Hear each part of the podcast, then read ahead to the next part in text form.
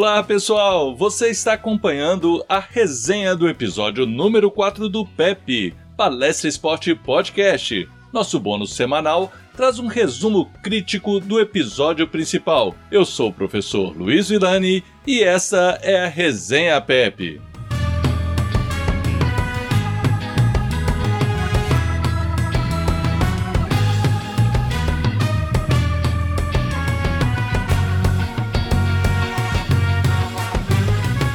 Muito bem, muito bem. Nosso episódio número 4 destacou como está estruturada a defesa dos direitos nos Estados Unidos, a partir da lógica da defesa dos direitos das pessoas com deficiência. Realizamos visitas ao Departamento de Justiça, ao Departamento de Estado e a uma agência independente do governo norte-americano, a Access Board.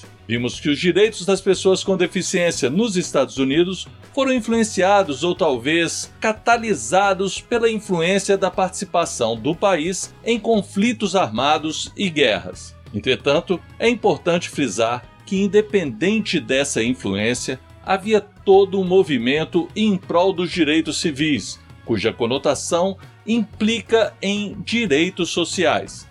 A Divisão dos Direitos Civis do Departamento de Justiça, criada em 1957, foi inspirada pela promulgação dos primeiros estatutos dos direitos civis que proibia, por meio de leis, a discriminação com base em raça, sexo, deficiência, religião e origem nacional. Embora a palavra direito designe uma ampla gama de significados e interpretações, aqui eu me atenho à teoria tridimensional do direito de Miguel Reale, para podermos explicar como vejo os direitos das pessoas com deficiência e, além, nossos direitos sociais. Aqui busco o material do professor Elias Grossman, da PUC do Rio Grande do Sul. Nesse caso, compreendemos o direito com base em três dimensões: o fato, o valor e a norma. O direito é construído a partir de um fenômeno social, sendo o fato a relação social que se deseja normatizar.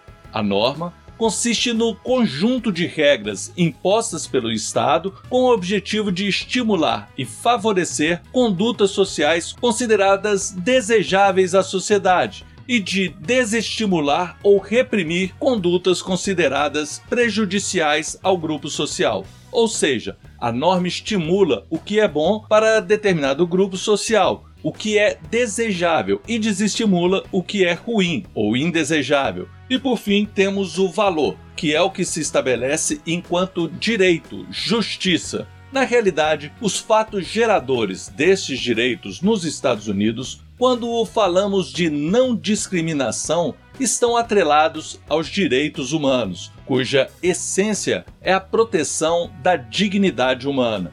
Aqui é importante fazermos uma defesa mais incisiva do que representam os direitos humanos visto que há no Brasil uma confusão enorme sobre esse conceito, cuja deturpação implica em uma luta simplesmente incompreensível, pois os direitos humanos trata da emancipação das pessoas. Defender liberdades e não defender direitos humanos é algo dicotômico, digo que até incoerente, visto que as liberdades individuais estão presentes nos direitos humanos. A professora Flávia Piovesan, inclusive, afirma que os direitos humanos celebram o idioma da alteridade. E aí é engraçado, porque vejo muitas pessoas defendendo a alteridade, mas parece que não compreendem o seu conceito, ou simplesmente reproduzem falas políticas retiradas de contexto e aí a confusão e deturpação só vai se agravando. Pois bem, Alteridade significa reconhecer as diferenças, a singularidade das pessoas e das culturas. Temos falado sobre isso em diversos episódios do PEP, mas não havíamos utilizado ainda esse termo especificamente. Numa sociedade em que buscamos justiça, sem alteridade, dificilmente teremos o equilíbrio que almejamos. Quando falamos em igualdade de direitos, não quer dizer que estamos desprezando a alteridade. Pelo contrário, estamos na realidade buscando uma forma de equilibrar nossas diferenças por meio de um valor cuja alteridade, o reconhecimento das diferenças, possam estabelecer, independente dessas diferenças, a dignidade da pessoa humana. Olha, isso é direitos humanos. Leis que proíbem a discriminação com base em raça, sexo, deficiência, religião e origem nacional, como as citadas pelo Departamento de Justiça norte-americano, são leis que estabelecem direitos humanos.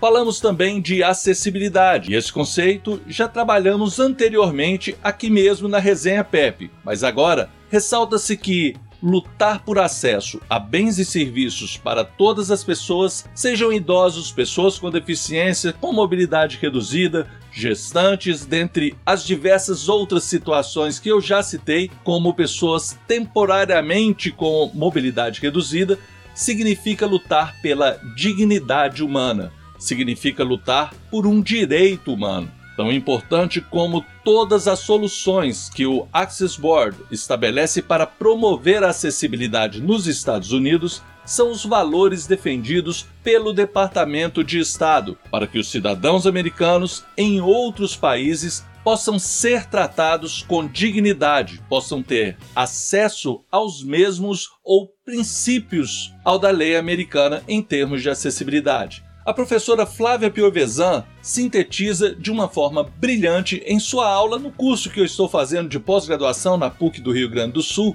que a dignidade é inerente à condição humana. Não é um valor extrínseco condicionado à raça, nacionalidade, à condição social ou econômica de alguém. Por fim, quando vemos dentro do Departamento de Estado a preocupação com a colaboração, a cooperação internacional, o incentivo para que os norte-americanos estudem em outros países, isso implica numa leitura de que o mundo está cada vez mais globalizado. Óbvio que vejo sempre críticas a esses processos que é a chamada globalização. Engraçado que via isso no âmbito político, desde pessoas ligadas à esquerda e hoje à direita. A esquerda eu entendia por se tratar de uma estratégia do capitalismo de exploração de mão de obra barata nos países pobres. Agora vejo a direita com discurso fundamentalista, nacionalista que a globalização acaba tentando dividir a humanidade por um pedaço de terra que ocupamos.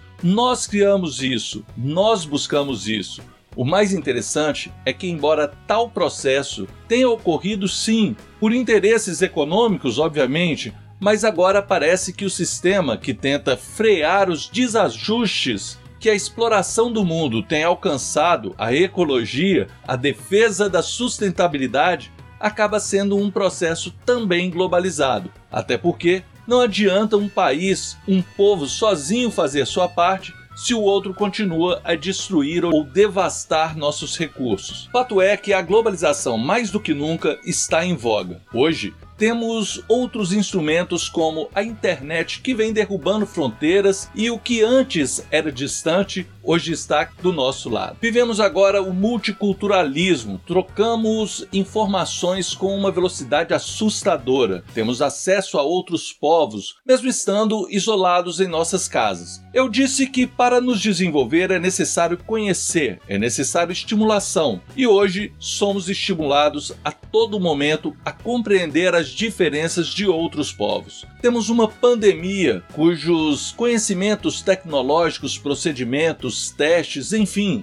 todas as tentativas para contê-la vêm sendo compartilhadas e apropriadas em diferentes culturas pelo mundo. Problema global, resolução também global a quem tente negar esses esforços, contestar a dimensão do problema, mas o fato é que hoje fica difícil negarmos o que está em evidência por todos os cantos do nosso planeta. Estamos aprendendo a cada dia, estamos apropriando de novas culturas e isso é multiculturalismo. E aí, se isso faz sentido, é bom que compreenda que o multiculturalismo também é a base dos direitos humanos. Foi isso que fortaleceu e gerou a nossa Declaração Universal a partir das atrocidades da Segunda Guerra Mundial. Precisamos compreender esses conceitos, pessoal. Precisamos respeitar as diferenças, precisamos nos desenvolver. As experiências relatadas no episódio 4 me apontaram que esse caminho não tem volta. Entra governo, sai governo, alguns incentivam, outros freiam, mas essa reaproximação do mundo parece ser uma tendência. Eu falei sobre as possibilidades de intercâmbio para as pessoas com deficiência. Fiz um recorte para estudantes, mas aconselho a todos aqueles que tiverem oportunidades para sair do país ou receber em nosso país pessoas dispostas a compartilhar experiências e culturas que assim o faça. Aprendi e aprendo com tudo que o esporte me proporcionou para ampliar meu universo, meus contatos, minhas relações. Sem dúvidas, é uma fonte de desenvolvimento. Seguimos então juntos nessa rota. Abra seu horizonte, suas perspectivas, seus contatos, suas relações com o mundo.